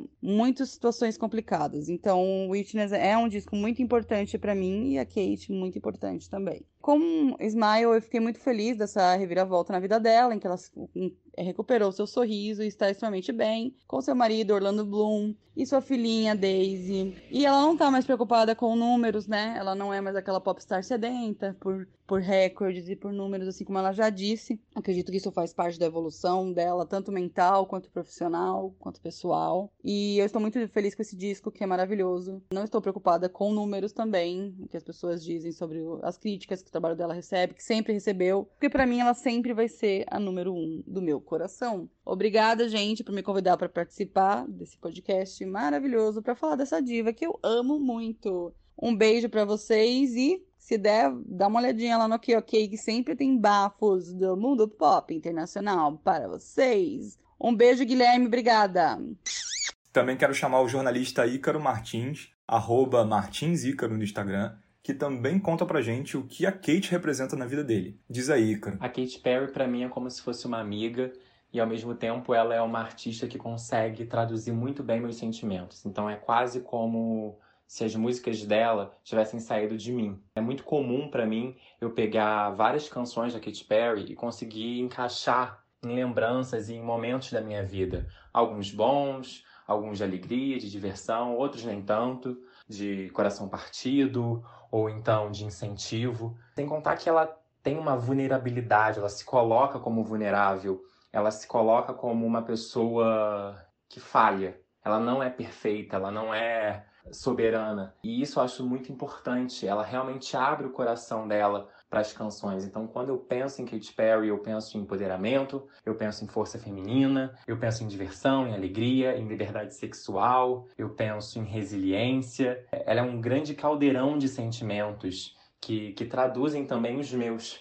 É quase como se fosse um espelho e por isso ela é tão, tão importante e tão marcante na minha vida. E o que você acha das críticas em relação ao trabalho dela e esse retorno com o álbum Smile? Depois que o Witness foi lançado e a Katy Perry não alcançou os números que eram esperados dela, ela simplesmente ficou sem chão. Ela se sentiu desvalidada, ela se sentiu injustiçada, ela se sentiu humilhada, enfim, por todo mundo, pelos fãs, pela imprensa, e isso acabou com ela. Mas ela conseguiu recuperar esse sorriso no Smile, ela conseguiu passar por uma jornada, ela mesma já cansou de dizer isso. Então, assim, quando as pessoas falam, ah, mas o álbum está sendo muito criticado por outras fanbases ou então por críticos musicais, sinceramente, eu acho que ela tá na melhor forma, assim, tá muito feliz. Ela tá feliz pessoalmente, isso tá super transparecendo no trabalho dela. Então, assim, o álbum é lindo, o álbum tem uma jornada, tem uma história, é coeso, é gostoso demais de ouvir. E independente de estar tá em primeiro lugar ou não estar tá em primeiro lugar, ou não estar tá vendendo e, dando muitos streams e tal, é, ela tá plena. E eu acho que isso que importa. Os, os fãs mesmo de verdade querem ver ela feliz. Ela tá feliz, ela tá orgulhosa desse trabalho. E pode ter certeza que os Kit Kats também estão. Quem também tá aqui para representar os Kit Kats brasileiros é ninguém menos que a Ana Beatriz, arroba AnaBiaC, com dois N's, estudante de Ciências Sociais e a querida irmã de um dos membros do nosso podcast. De quem será, hein? Ana, compartilha pra gente o que mais você gosta na Katy Perry e que momento mais marcou você. Oi, pessoal. Eu sou Ana Beatriz, eu sou irmã da Luísa. Eu tenho 21 anos e eu sou a Kate Cat da nossa família. Eu sou fã da Kate, acompanho o trabalho da Kate desde os meus 11 anos de idade. É o meu álbum preferido dela, sem dúvidas, é o Teenage Dream. Eu amo tanto o Teenage Dream quanto The Complete Confection, que foi uma outra proposta que ela trouxe com um remix e outras faixas do álbum. E é muito difícil para mim escolher apenas um momento marcante com ela, porque eu cresci escutando a Kate, então ela me acompanhou em diferentes momentos, mas se eu pudesse escolher alguns, com certeza seriam os três que eu vou contar para vocês agora. Primeiro, sem dúvidas, foi a estreia do Power of Me aqui no Brasil. Eu fui é, na estreia do filme fiz camisa e tudo. e foi muito legal porque eu pude conhecer outros fãs da Kate na estreia do Part of Me e ver os bastidores da turnê, né, da California Dreams Tour, através do filme. E eu acho que o filme foi uma ótima forma dela se conectar com os fãs e com todo mundo que curte a música dela, porque a gente consegue ver um lado tanto profissional como muito pessoal e muito vulnerável da Kate, o que eu acho que mostra que nem tudo são flores, né, na carreira de uma de uma celebridade, de uma cantora pop. Segundo, sem dúvidas, foi o primeiro show que eu fui dela, que foi o da Prismatic World Tour. Eu fui no show aqui do Rio de Janeiro, então foi o show do Rock in Rio. Eu lembro que eu não conseguia parar de dançar. Eu cantei, pulei, dancei o show inteiro. A Lu até filmou as minhas músicas preferidas, porque eu realmente, assim, não, não conseguia pegar o celular e filmar de tão animada que eu tava. E foi muito especial, porque foi meu primeiro show dela, né, como eu falei. E também foi uma noite muito conturbada, assim, no Rock in Rio, porque eu lembro que teve uma super chuva, teve eclipse, teve todo, toda uma questão meteorológica que, que antecipou o show. Então foi muito, muito especial. E ela tava linda demais naquela noite. Por último, mas não menos importante, é a Witness the Tour em 2018. Foi também muito especial, porque foi a primeira vez que eu pude ir para um show dela em pista premium. É, eu fui no show aqui do Rio tanto eu quanto a Lu. A Lu foi minha, minha companhia no show. A gente ficou de pista premium e a gente ficou quase na grade, assim. Eu lembro que foi muito legal poder conhecer outros Kate Kat na fila, ter toda aquela ansiedade antes do show. Eu lembro que quando eles estavam passando o som, a Kate passou de relance, assim, no palco, todo mundo foi a loucura, assim, a gente gritou horrores. E durante o show, em vários momentos, eu meio que senti ela olhando para mim, assim. Foi muito legal ter essa conexão com ela. E ela tem um carinho é, muito grande pelo público brasileiro que dá para realmente sentir, assim. Quando você vai num show dela, eu acho que é, é um show completo, tanto em termos de música, quanto de dança, quanto de cenário, quanto de figurino. Ela realmente se esforça para dar o full package, né, pros fãs. Acho que a minha relação com ela também se dá muito pela pessoa que ela representa. Quando eu penso nela, eu penso em uma pessoa muito iluminada, uma pessoa de muita, muita alegria, de muita positividade. As músicas dela ensinam a acreditar em si, a acreditar nos seus sonhos e a superar os obstáculos, assim. Então, como eu falei, eu cresci escutando as músicas da Kate, os álbuns da Kate, e para mim é muito especial poder ter visto essa evolução dela Hoje ela já é mãe, assim, a gente tem a Baby Cat entre nós e é muito, muito legal mesmo poder crescer e poder acompanhar a história de uma artista que eu admiro tanto. E ela é muito especial para mim. E é isso. Acho que todos esses exemplos, esses, esses momentos que a gente citou aqui mostram quão grande a Katy Perry é. O exemplo do Super Bowl é o, é o ápice disso, né? Para qualquer artista, grande artista norte-americano, esse reconhecimento. Então, valorizem Katy Perry, independente do seu gosto musical, porque ela merece sim. Ela tem talento e ela entrega sempre trabalhos bem interessantes. Um grande beijo. A gente fica por aqui. Eu vou pedir para vocês seguirem a gente nas redes sociais. O nosso arroba é exclamando, sem o ezinho, então exclamando. Tanto no Twitter quanto no Instagram, você segue e acompanha as novidades da cultura pop e sabe um pouquinho mais dos nossos episódios que já passaram. Tem muita coisa legal para você ouvir se você perdeu algum. Você pode falar com a gente também por lá, pode mandar uma reclamação, indicação, comemorar, curtir com a gente. A gente está aqui para isso também, para ouvir vocês. Para ouvir nossos episódios, você consegue encontrar em todas as plataformas de streaming. A gente está aí tudo que você pode imaginar. Você encontra a gente no Spotify, no Apple Podcasts, no Google Podcasts, no Tidal. E em breve a gente vai estar em mais plataformas. Tem algumas outras por aí. No nosso site também, no exclamando.com podcast. Me siga nas redes sociais também, como eu disse no começo do episódio, eu sou o crazyss. Guilherme Souza, você me encontra lá. Adoro falar com vocês, adoramos feedbacks. Estamos muito felizes com alguns feedbacks que a gente recebeu, tá? Continue mandando, que a gente fica bem grato em ver que vocês estão ouvindo e curtindo o que a gente está fazendo, que a gente faz com total carinho. Um beijo, até semana que vem. É isso, gente. Foi ótimo falar sobre a carreira da Katy Perry, dividir um pouco desses hits incríveis, um pouco da nossa chateação também por ela deixar de lado algumas das nossas músicas favoritas. Mas vida de Kit Kat não é fácil, não é mesmo?